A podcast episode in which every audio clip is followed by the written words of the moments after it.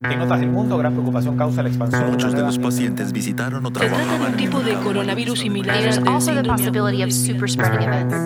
caso. Bienvenidos a Coronavirus, lo que tienes que saber, la versión podcast del newsletter de cada tarde de la tercera. Una producción de Crónica Estéreo.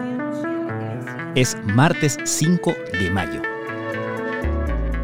No es momento para mezquindades. Ese fue parte del mensaje que el ministro de Salud Jaime Mañalich envió hoy a los senadores de oposición que cuestionaron el lunes el actuar comunicacional del titular del MinSal.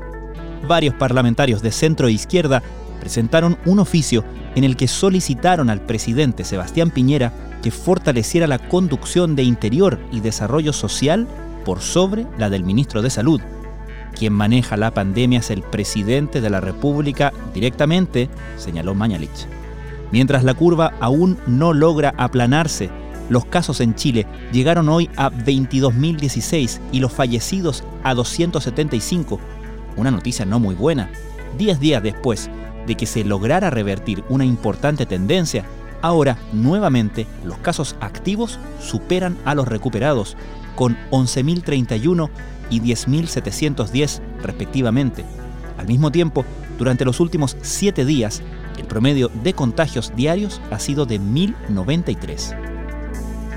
Quienes lo están pasando peor son los británicos.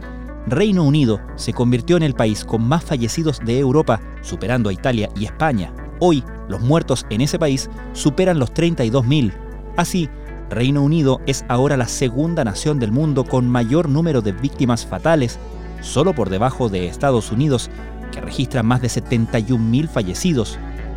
Según el cálculo de Donald Trump, las muertes en su país por COVID-19 podrían superar las 100.000.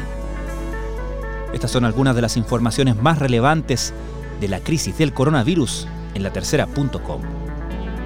La guerra comunicacional entre Estados Unidos y China está al rojo vivo. El último episodio tuvo lugar después de que Washington acusara a Beijing de fabricar el SARS-CoV-2 en un laboratorio. La gran pregunta es, ¿se puede crear un virus? En un artículo de ¿Qué pasa? intentamos responder esa interrogante.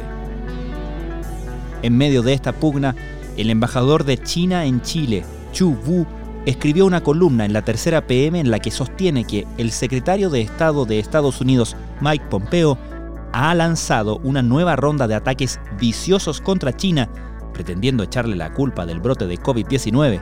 Sin embargo, escribe el embajador, ha hecho un cálculo equivocado. Un caso alentador, Costa Rica, el país centroamericano, registra la menor tasa de mortalidad de América Latina. Además, su ministro de Salud ha jugado un rol clave, sumado a los importantes avances científicos que ha logrado en la lucha contra el coronavirus. Debido a la cuarentena hemos pasado más tiempo en casa del que teníamos previsto, aunque no ha sido fácil, pero en los ratos libres siempre viene bien un buen libro. Figuras actuales y del pasado de la escena deportiva comparten obras de todos los gustos para disfrutar en medio del encierro. Imperdible artículo de nuestra sección En casa. ¿Hay un paralelo claro entre la actual pandemia y la gripe española de 1918? Pasó más de un siglo entre las dos, pero el uso de mascarillas y el distanciamiento social siguen siendo las medidas primordiales para combatir ambas epidemias.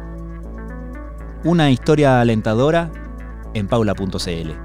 Una madre que trabaja como matrona cuenta, mi rutina de trabajo no se ha trasladado a la casa. Lejos de eso, por mi profesión tengo que estar fuera casi todo el día. En estos momentos de crisis estoy acompañando a mujeres que siguen necesitando de nuestro trabajo. Así que, escribe la matrona, cuando veo los WhatsApp de amigas y mamás comentando que están a punto de volverse locas con los hijos en casa, las envidio un poco. Pero quizás, escribe, si yo estuviera en su lugar, también estaría vuelta loca. Y en nuestra clase abierta de hoy, Valentina Trejos, fundadora de Laboratorio Botánico, nos enseña sobre cómo reproducir plantas de interior que ya tienes de forma sencilla mediante esquejes. Esto ha sido Coronavirus, lo que tienes que saber, la versión podcast del newsletter de cada tarde de la tercera. La redacción es de Alejandro Tapia, la producción de Crónica Estéreo. Todos los días, cada mañana, de lunes a viernes, con un episodio dedicado a un tema de actualidad en su historia y su contexto. Soy Francisco Aravena, que tengan muy buenas tardes.